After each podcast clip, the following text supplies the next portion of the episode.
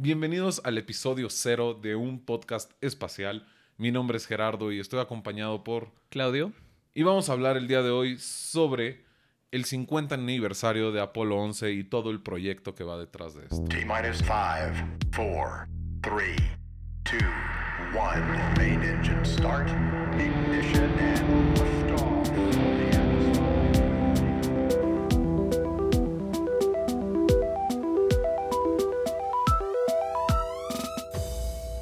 Bueno, primero que nada, ¿qué es un podcast espacial, Gerardo? Bueno, un podcast espacial es un intento de llevar nuestro hobby a más personas, poder discutir, hablar de todo lo que hay alrededor de el espacio, no solo de exploración espacial, no solo de cohetes, sino un poco de todo. Posiblemente entremos en política, entremos en temas con mucha controversia, innovaciones, eh, obviamente... ¿Ciencia? Ciencia, sí, sin lugar a dudas, ciencia. Hay muchos proyectos que vemos una y otra vez ir hacia el ISS o la Estación Internacional. También todos los avances que hay, todos los, bueno, despegues que estamos teniendo. Prácticamente vemos uno cada 15 días de SpaceX, de Blue Origin, que ahí es otro tema que estaremos mencionando. Pero nuestras conversaciones, llevarlas a mucha más gente y que esta gente pueda interactuar también con nosotros.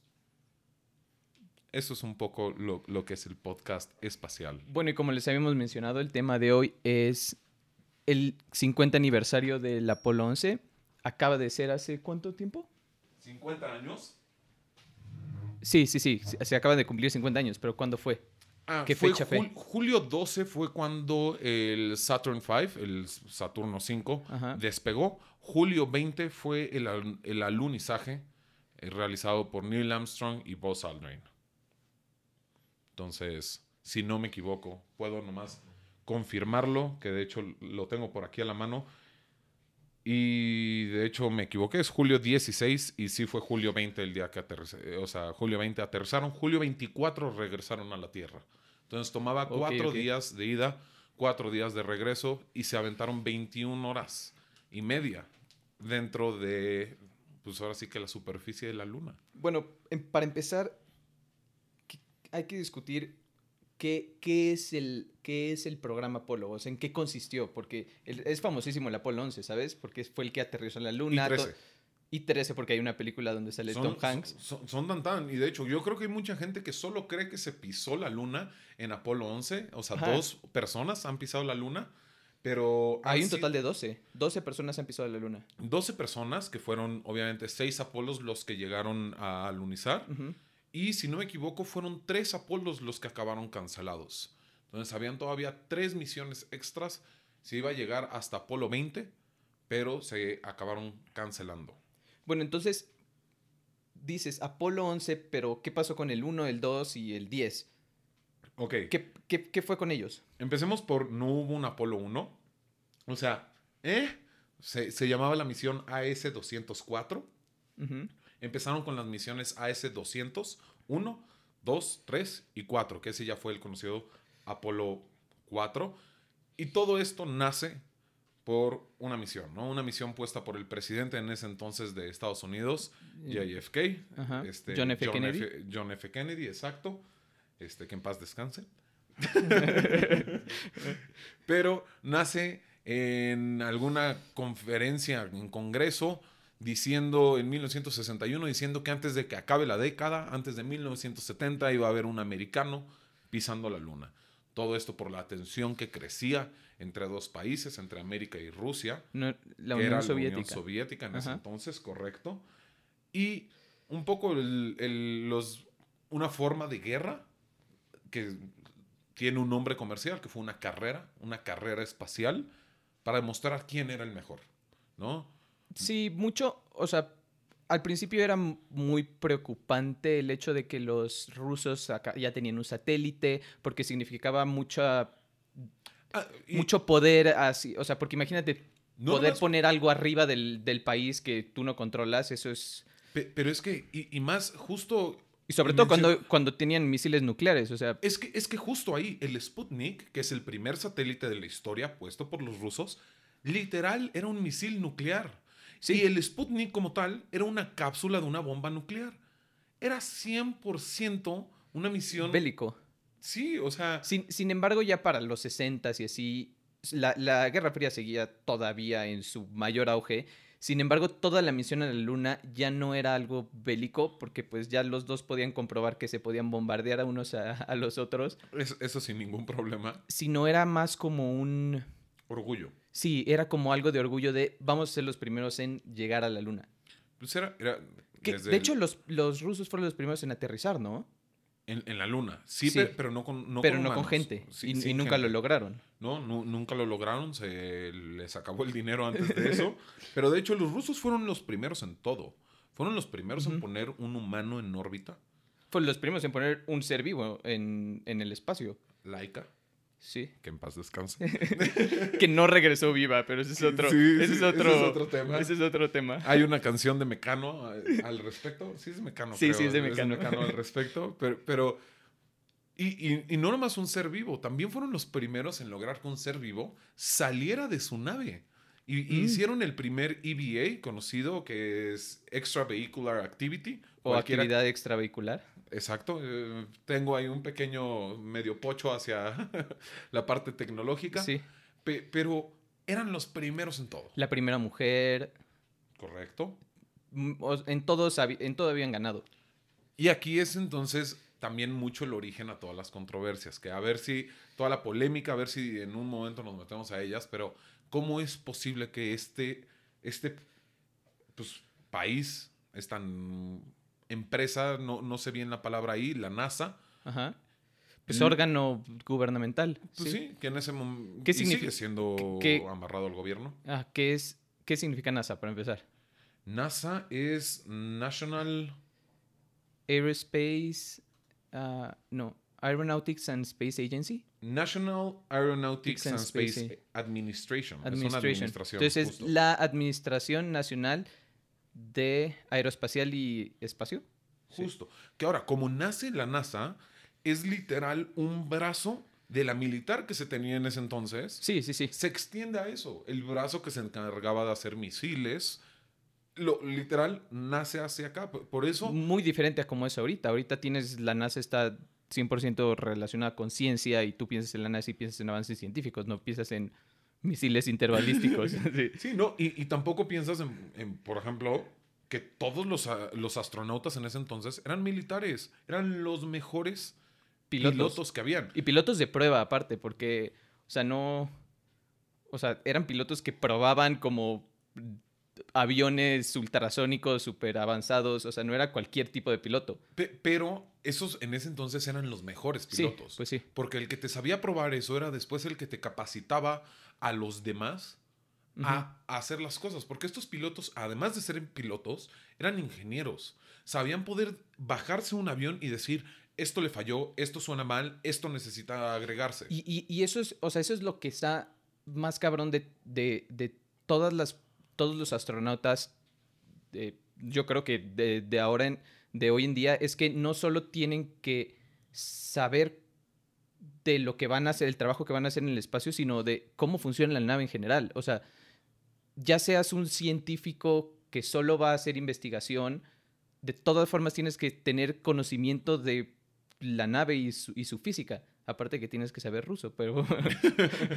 Bueno, y bueno, ahí esas ot- otras cosas, ¿no? El, el saber ruso ahorita es un requerimiento porque lo- la única manera de llegar al ISS, a la Estación y al espacio en general. Y al espacio, eh, humanos al espacio, la única Sí. manera de llegar a llevar humanos al espacio en este momento es gracias al Soyuz, que es un cohete ruso. Sí, Y para eso necesitas despegar de Kazajstán, necesitas estar de la mano con, con los cosmonautas y, y no hay piloto americano, no hay piloto Comandante. europeo. Comandante, claro, porque estas Ajá. naves no, hay, no existe un copiloto, existe un Sí, sí, sí. comandante y un piloto. bueno, regresando un poco al- a la misión Apolo, fueron las primeras misiones, eh, creo que fue hasta el 4. ¿Cuál fue la primera que tuvo un nombre ya oficial Cuatro. Apolo? Apolo, en la Apolo cuarta- 4. No, en la cuarta misión fue Apolo 1.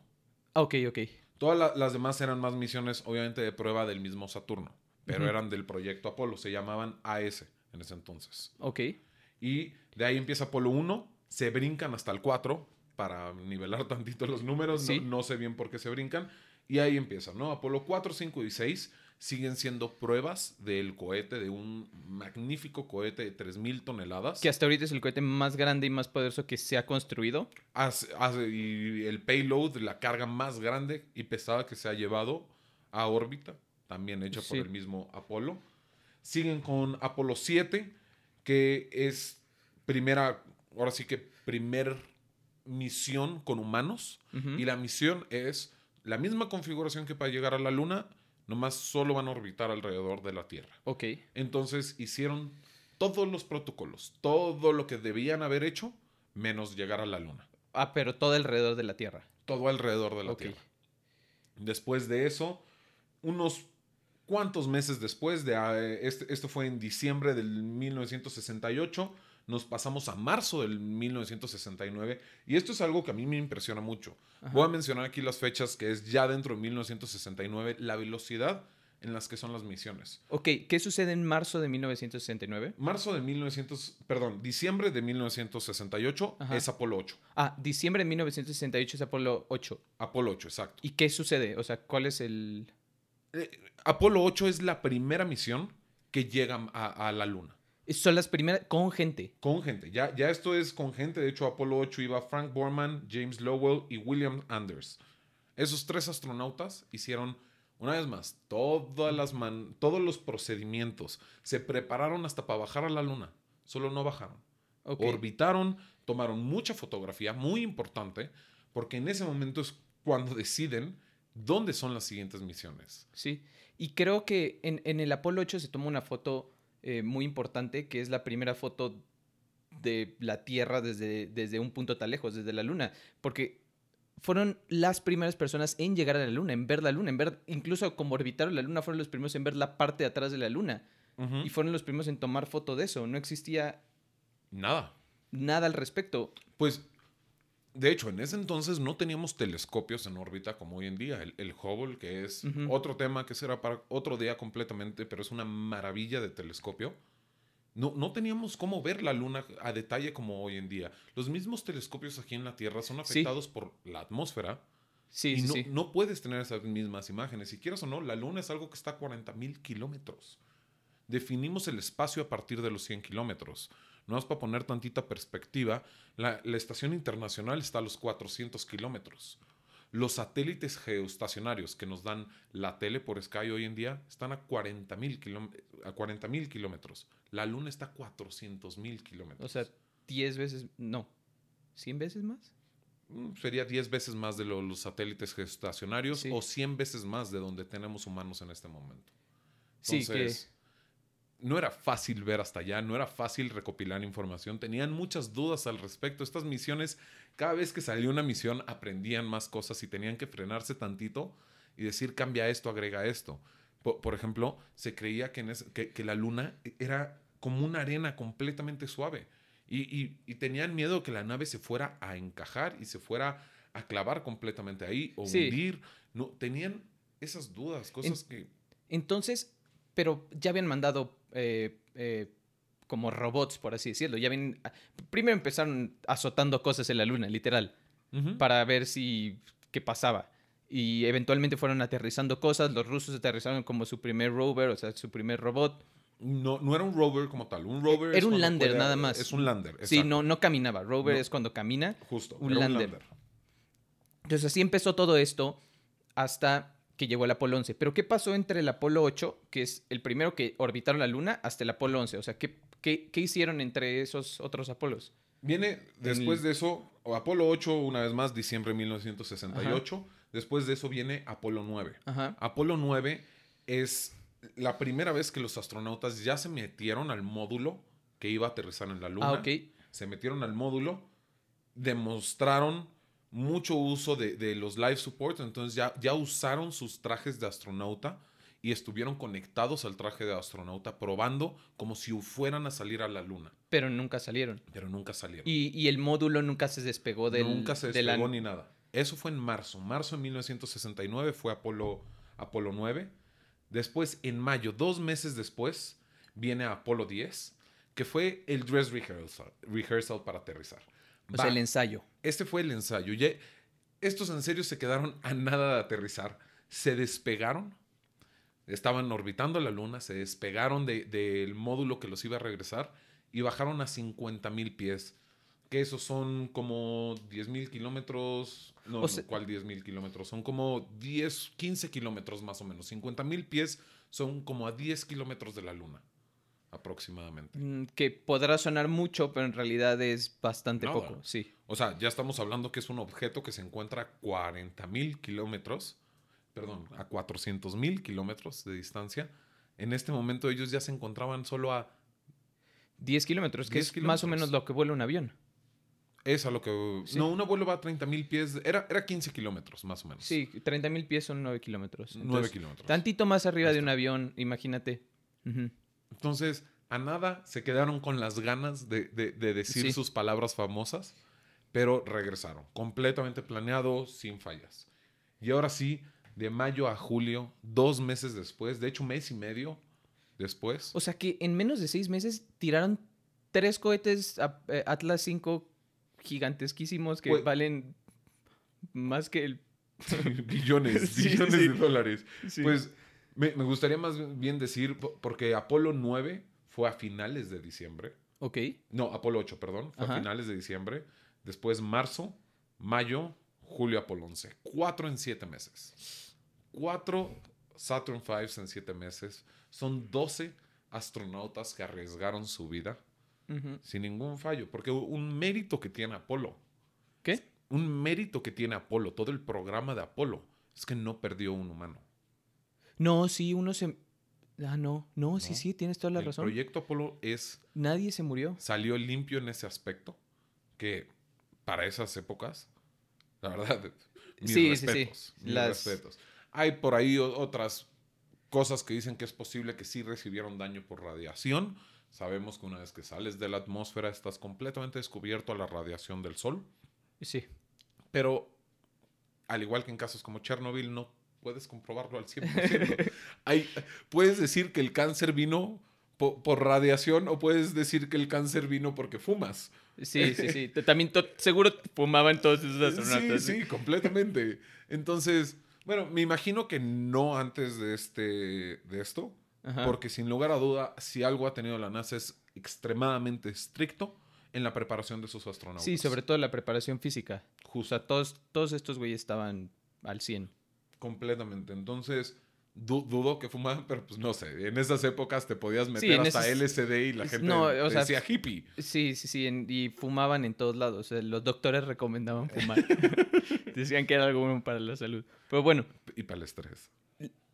en, en, en esta misión del Apolo 11 hubieron tres personas, de las cuales todo el mundo se acuerda de dos. No, todo el mundo se acuerda de uno.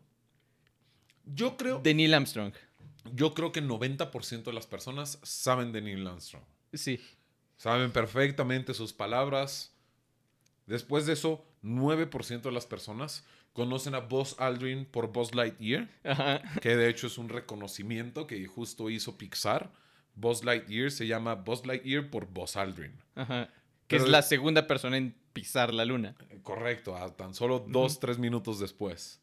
Y después de eso, ¿quién más iba con ellos? Michael Collins. Michael Collins. Es, es una representación vi- en vida de, de mis sentimientos. es una persona que hizo todo el trayecto, menos bajar a la luna. Bueno, pero, o sea, al mismo tiempo, o sea, era el que tenía más probabilidades de regresar. Imagínate que los otros se quedaban ahí atorados. Ah, no, no, no, completamente. Y, y de hecho, justo hablando de, de- de eso, que tenía más probabilidades de, de regresar, el, el Lunar Lander, la, la nave que, que literal aterrizaba o alunizaba en la luna, tenía un, un- un motor, un engine, el cual iba a despegar y regresar a conectarse con Michael Collins. Ajá. ¿Estás de acuerdo? Sí, o sea, Michael Collins se quedaba arribita dándole la vuelta a la luna, Orbitando. mientras los otros estuvieron 21 horas en, en la luna. Recogiendo piedritas y Recogi- polvo. Sí, porque eso es lo, lo que hicieron, recoger piedritas. Pero bueno, la cosa es que ese motor, ese motor, solo podía usarse una vez.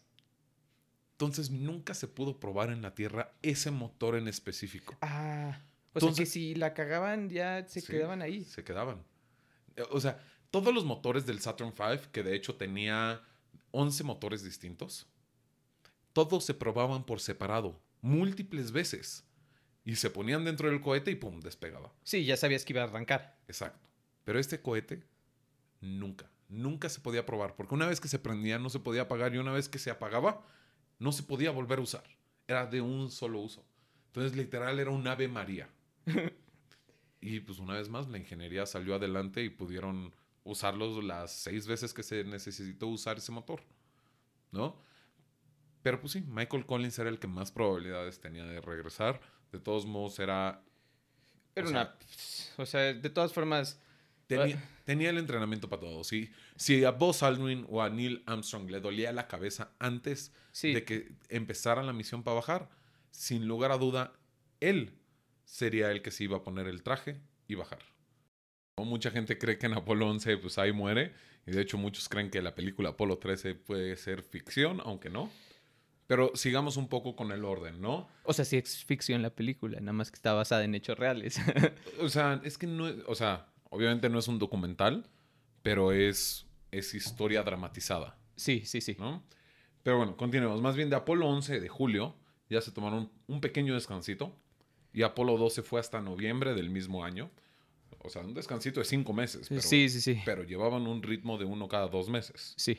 Entonces, bien Apolo 12, que fue el segundo alunizaje, llegaron sin ningún problema. Estuvieron nomás siete horas y media, a diferencia de las 21 horas que estuvo Apolo 11. También nada más recogieron piedritas y... Recogieron piedritas y tan tan, vámonos de regreso.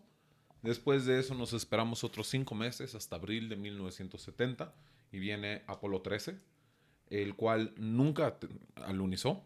Que, Ya- que su objetivo sí era aterrizar. su- sí, su objetivo era 100% aterrizar. O sea, eso fue una falla que tuvieron en la parte de life support, de lo que, ahora sí, de lo que les iba a dar oxígeno, empezó a haber una falla y tuvieron que, que regresar. Les recomiendo muchísimo la película porque todo ese aspecto técnico es completamente real. Sale Ujú. Tom Hanks, entonces no, no hay falla. Eh, Sí.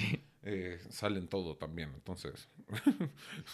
puedes, puedes aventar una piedra y caes en una película de Tom Hanks o de Meryl Streep. sí Pero bueno, sí. ese es para otro día. es- ese es otro podcast. Ese es otro podcast. ¿No? Después de Apolo 13 que tuvieron la falla en abril de 1970, ya vemos un freno todavía más grande en el ritmo de las misiones y no hay otra misión hasta abril, no, hasta enero de 1971. Entonces ya son nueve meses Sí. entre misión y misión. Apolo 14, que es el tercer alunizaje, fue el único alunizaje más al norte de la Luna. Cu- ¿Cuál fue en el que llevaron el cochecito? El cochecito... ¿Fue en el 14? Mm, Pero fue en uno de los últimos donde llevaron el. Fue el uno de los últimos, creo que lo llevaron varias veces. O lo dejaron ahí. Lo dejaban ahí. O sea, No, obviamente no lo regresaron a la Tierra, pero, o sea, si llegaba, llevaban uno nuevo o, o usaban ese que ya habían dejado ahí. no, no, no, nunca en ninguna misión de Apolo pudieron ir a otro sitio de un alunizaje.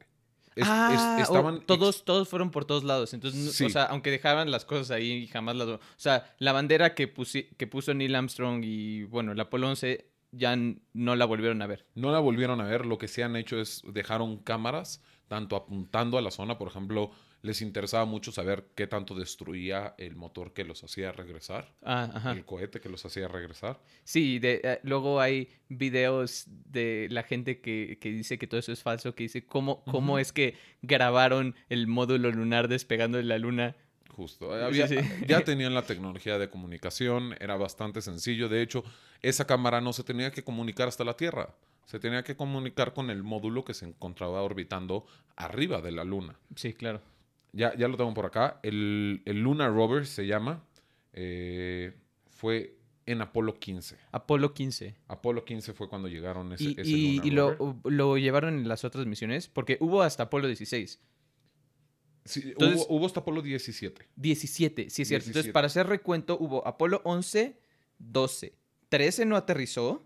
Ujú. 14, 15, 16 y 17. Sí, siete misiones. Sí, Que- creo que hace rato Siete mencionamos misiones, de las, seis. cuatro, de las cuales aterrizaron 6. Ajá. Y por lo tanto, en cada una iba tres personas, de las cuales dos eran las que tocaban la luna. Seis misiones que sí aterrizaron. Por dos, las personas son 12 personas que, que- que han pisado la luna hasta el día de hoy. Correcto. Y eh, el, el rover, o LRB por sus siglas, fue Apolo 15, 16 y 17. Ah, lo llevaron en las últimas tres. Sí, y, y de hecho, algo muy, muy chistoso aquí, lo, lo que recorrieron, el primero, el, el RB1, recorrió 17 millas, que son 27 kilómetros.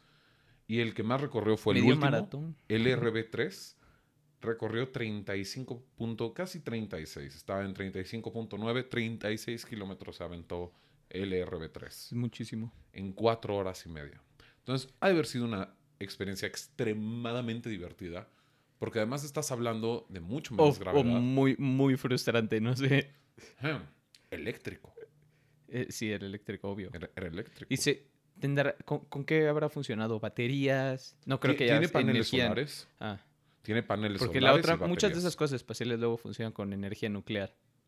No sé qué tanto nuclear. eh, de hecho, aquí estoy viendo si es battery powered, si ah, es sí, por el batería. eléctrico 100%. Sí, eléctrico.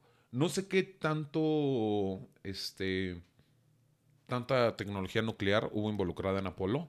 Eh, yo creo que la menos, porque en ese entonces no se usaba tanta tecnología nuclear por el mismo hecho que comentamos de Rusia, ¿no? Entonces, una cosa es una carrera espacial y otra cosa es una carrera espacial con algo nuclear. Sí, sí, sí, ya, No. o sea, lo, lo pones demasiado delicado cuando empiezas a poner Correcto. cosas, nucle- tecnología nuclear en... Sí, sí, sí.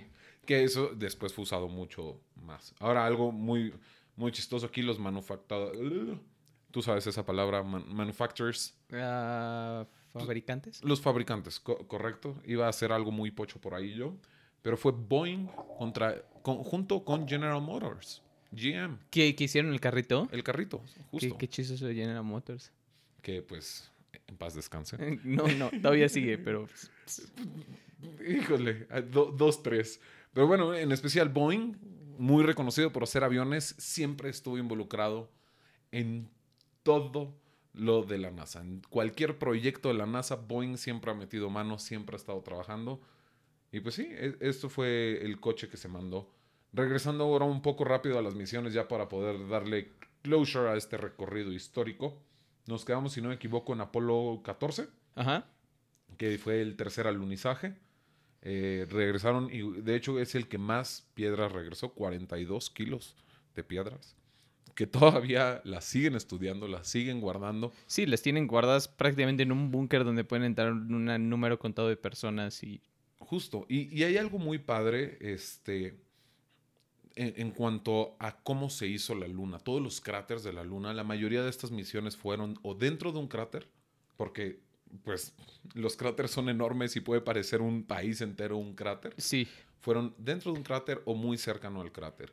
Y lo, como estudiaban las piedras, como entrenaban para estudiarlas y, y- y poder seleccionarlas, lo hacían en lugares donde probaron bombas nucleares aquí en la Tierra.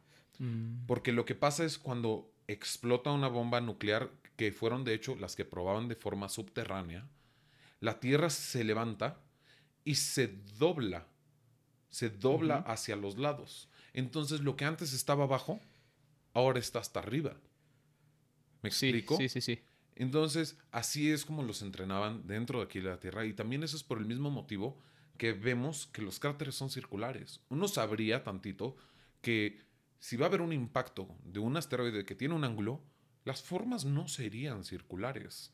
Ajá. ¿Estás de acuerdo? Te- tendrían sí. ovaladas, o sea, O como de una gota o algo así, sí, Justo, o más estiradas. justo. Ajá. Pero en este caso no, ¿por qué? Porque al impacto de, de- de un asteroide, o de, un cometa, o de un meteorito, dependiendo sus características, lo que genera es una explosión alrededor de donde cae y por eso se forma un círculo.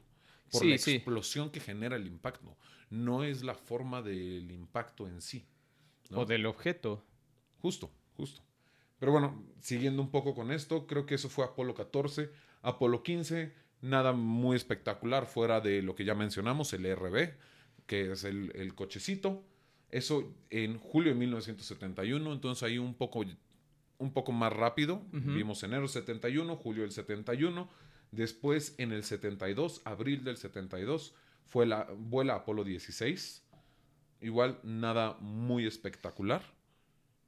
Más piedritas. Más piedritas, más exploración. Lo que sí tiene algo un poquito más espectacular es Apolo 17. Que Apolo 17, que se hizo en diciembre de 1972 tiene dos cosas especiales. Número uno es la última vez que el humano pisó la, pisó la Y que, luna. y que fue tan lejos.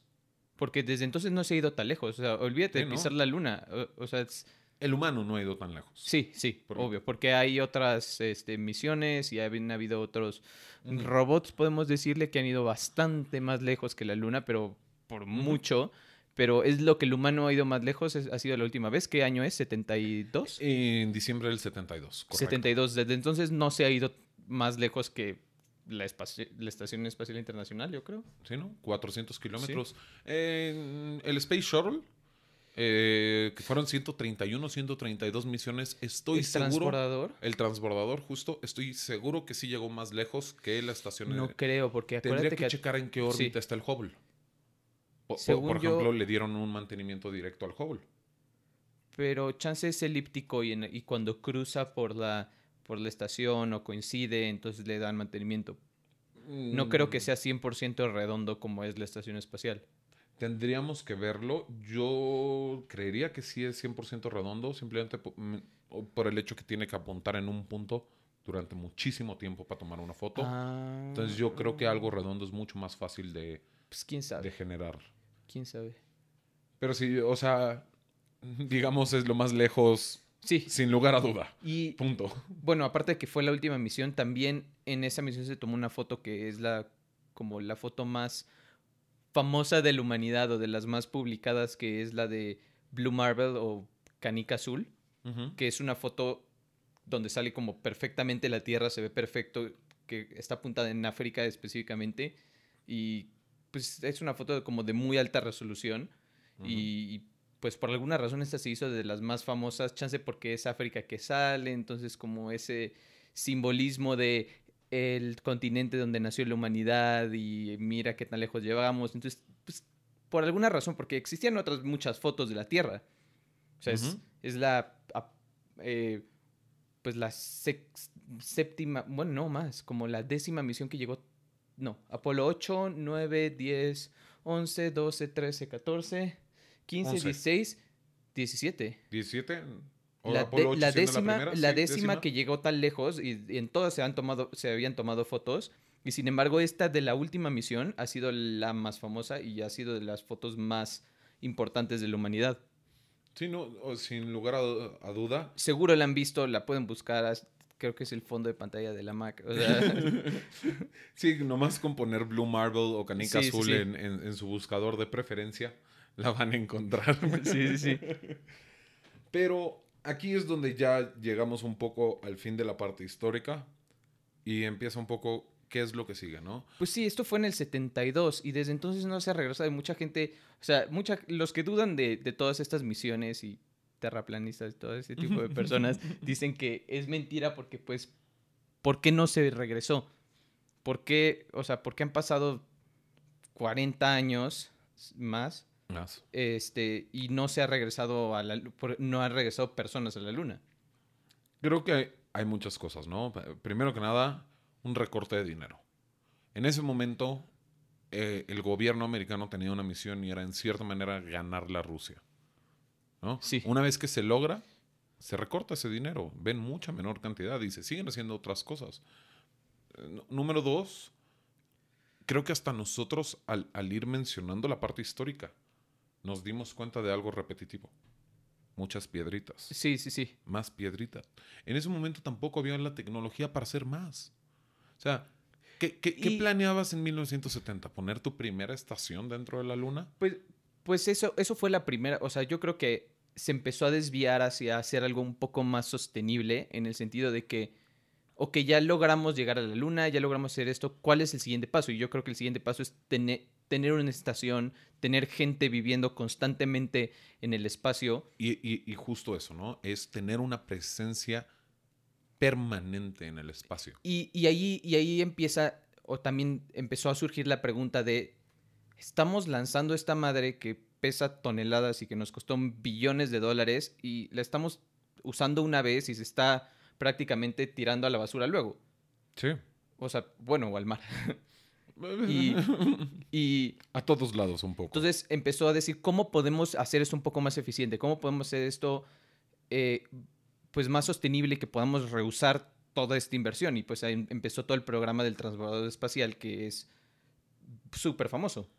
Sí, y justo después, bueno, creo, creo que más bien fue al mismo tiempo nace eh, tanto el transbordador como nace el proyecto del ISS. Y, y lo que tenía el transbordador que es muy interesante es que podía mandar cosas muy grandes junto con más gente, o sea, tenía capacidad hasta eh, siete personas, y aparte llevar objetos como satélites, como el Hubble, como partes de la estación, y regresar cosas, o sea, regresar piezas, que eso es algo eh, súper importante, que, que hasta la fecha no se ha logrado hacer. El transbordador es el único vehículo que puede, ha podido regresar cosas del espacio, A un gran costo. A un gran costo, A sí. un gran costo, eh, no nomás en cuanto económico. El transbordador tiene dos manchas negras alrededor de toda su historia. 80 y... ¿Cuál fue la primera? Challenger, Cha- Challenger, seguido por Columbia. Columbia, correcto. Columbia fue 2003, cuando, empezó, cuando estaba entrando a la atmósfera explotó y el Challenger creo que fue en el 85, Mm, Más o menos por esas fechas. fue en los 80s y fue saliendo. Justo, fue, fue saliendo uno de salida, uno de entrada. Pero lo que cambia el focus, lo que cambia ahora es que es mantener gente en el espacio, ¿no? Y creo que ahí se ha aprendido muchísimo. Sí. eh, hemos podido combatir a los cambios que recibe nuestro cuerpo por estar en cero gravedad. Sí, porque antes, antes era muy... O sea, antes llegaban de, grave, o sea, de gravedad cero, de estar en el espacio y los tenían que ayudar para salir de la... De la, de la Ah, todavía, Todavía, pero, pero la recuperación es más rápida. La recuperación es muchísimo más rápida y hay muchísimo, se puede hacer mucho más investigación. Ya se volvió algo eh, académico y científico que militar. eh, gracias a la- a- al, al, Apol- bueno, al Apolo, no, gracias al, al transbordador pudieron abrir esas puertas a, a- lo académico y a lo, y a lo Ujú. científico, cosa que en el Apolo no podías hacer. Y, y, pues esto abrió el espacio como a más gente, incluso a más países. O sea, incluso México pudo participar y pudo tener un astronauta gracias al transbordador espacial. Dos. Uno nada más. Nada más hay uno. Neri Sí, Vela. el, el de la UNAM, Neri Vela. Neri Vela. Es el único que ha habido y abrió a más espacio de colaboración con europeos y, y eventualmente con los rusos cuando se cayó la Unión Soviética. Ujú.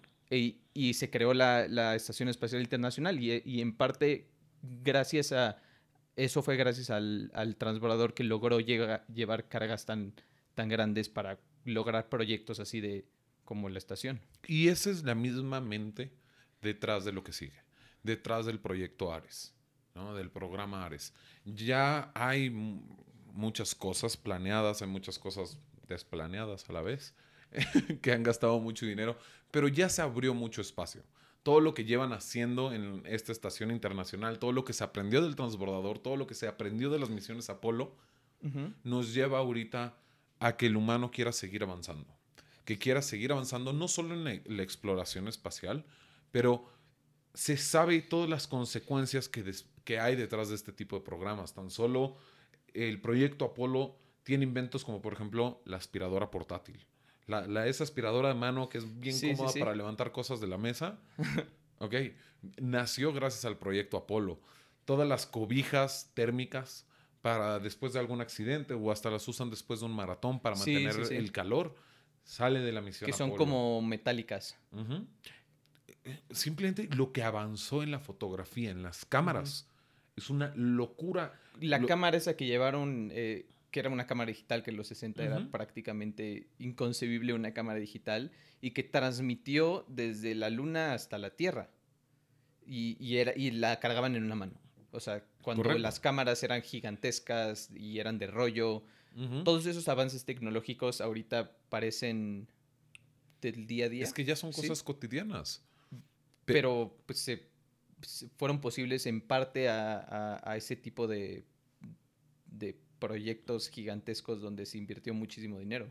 Com- completamente. Y, y también creo que está en nuestro ADN, de, de- de la- de nuestra especie, del ser humano.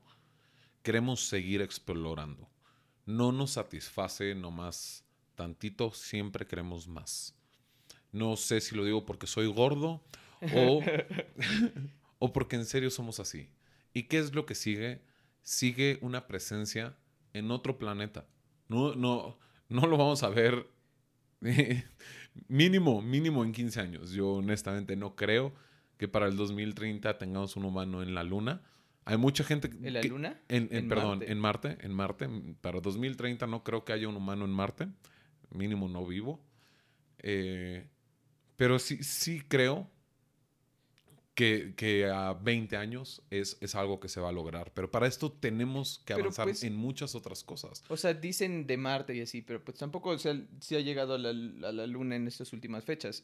Sin embargo, hay planes, hay planes para llegar a la Luna. Y Claro que hay planes. Ahora, para llevar gente, porque hay, han habido muchas otras, o sea, los chinos acaban de aterrizar algo en la Luna, los, y, los eh, israelitas intentaron aterrizar una cosa que, logra- que que en paz estrellaron. Sí, pero... Ese va a ser el título del día de hoy. Que Sí. en paz descanse Proyecto Apolo. Y, o sea, han, han llevado muchas cosas a la luna que también eso dices como, pues, ¿para qué llevas gente que te va a costar muchísimo más dinero cuando puedes llevar un robot que chance hace un mismo trabajo? Sí. Y es menos riesgoso y va a costar mucho menos. Pero, por ejemplo, hay mucho aprendizaje que puede haber en la Luna. eh, en, perdón, en Marte, por ejemplo.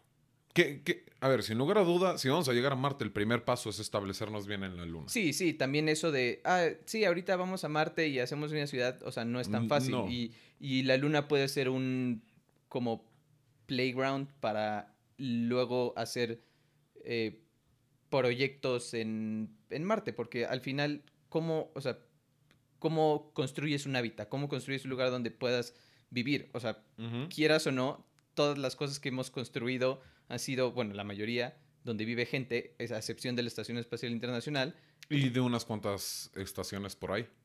Ah, Skylab, sí, sí, hay sí, varias las estaciones así. rusas, chinas. Pero han, sí. sido, han sido construidas en la Tierra. Entonces, ¿cómo construyes otro tipo de cosas fuera y cómo haces una vida sostenible Justo. en otro eh, cuerpo celeste, si así lo dices? Y pues la Luna es lo más cerca que tenemos, entonces yo creo que sería un, un lugar donde podrías empezar a probar ese tipo de tecnologías para eventualmente moverlas a, la- a Marte y empezar, si ya quieres una comunidad o pues ya, verás tú. Y, y creo que justo nos espera una época muy emocionante. Una época en la que no solo hay avances tecnológicos, sino que ya hay empresas que, que lo están haciendo porque saben que es algo bueno para la especie.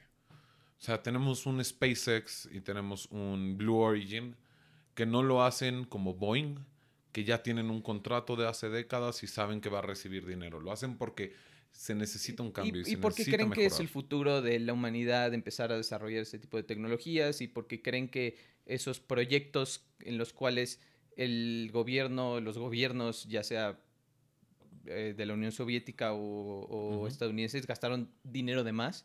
Y que hay gente que dice, como nosotros podemos, con la tecnología de hoy, podemos lograr eso mismo con mucho menos dinero. Y, y pues es parte de lo que yo creo que la NASA, cuando abandonó el proyecto del transbordador, que fue un proyecto carísimo, que Hay muchos que dicen que fue un fracaso. hay mucha, hay much- yo, yo no creo que haya sido un fracaso, pero hay mucha gente que dice que Tec- sí lo fue. Técnico es posible que sí. De una forma. Eh, Fue- eh, el fue- fue transbordador- demasiado complejo. Se Sí, cree que es el- Pero ¿por qué la, fue complejo? la creación humana más compleja, la invención más compleja que ha tenido la humanidad. Según lo que dicen obviamente los gringos, pero... Sí, eh, yo creo que el ISS es mucho más complejo que el transbordador. Lo que tenía el transbordador es que nació queriendo ser reusable al 100%. Y no lo logró, te pasaba Nunca por logró. un De- proceso de Exacto. restauración prácticamente más caro que el de construir una nave entera. O sea, entonces... Sí, o sea, no, creo que no llegaba, pero, pero era, o sea, Sí, sí, sí. 60-70% del costo. Algo que- así. Que, dices, no puede ser. Y, y Ahora- que, y que es impresionante que los rusos con su nave que tiene desde los 70 se está 70s, volando el Soyuz, Soyuz. sí.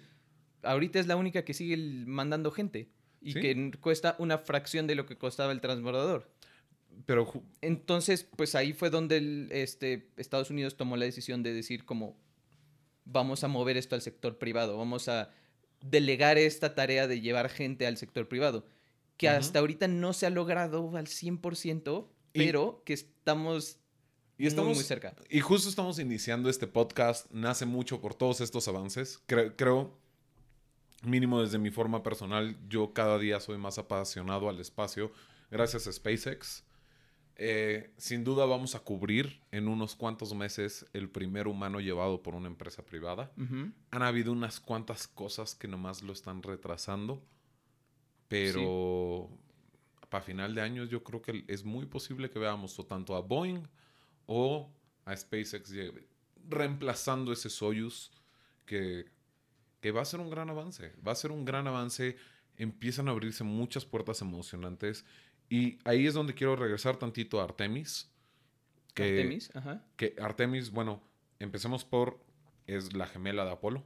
Que, que de hecho creo que hace rato le dije Ares. Sí, le dijiste Ares. Eh, la mitología griega no es como mi, mi- top, no, no te lo domino mucho.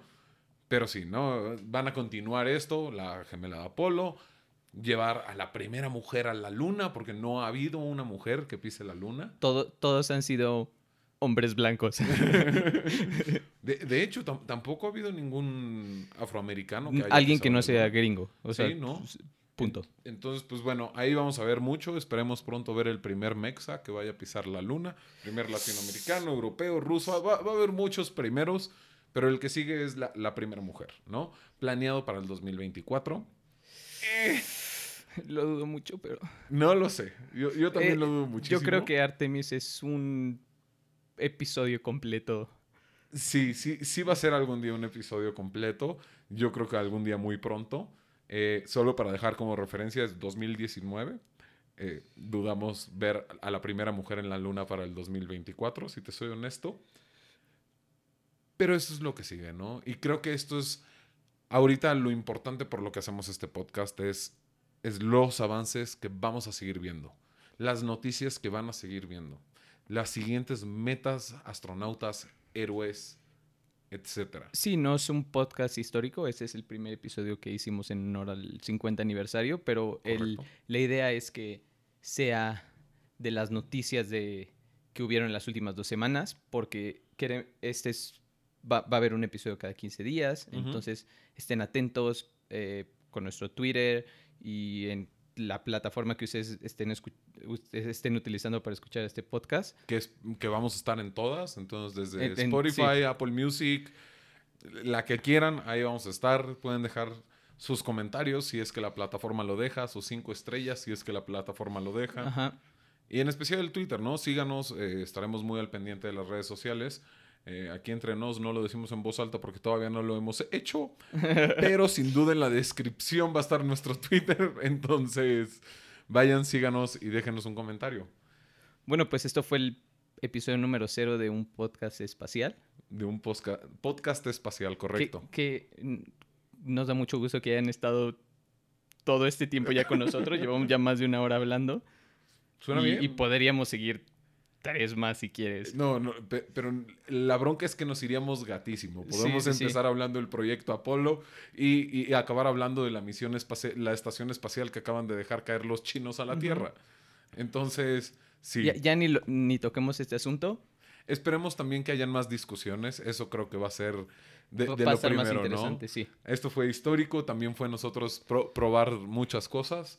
Y nos da mucho gusto que nos hayan acompañado. Houston, Tranquility Base here.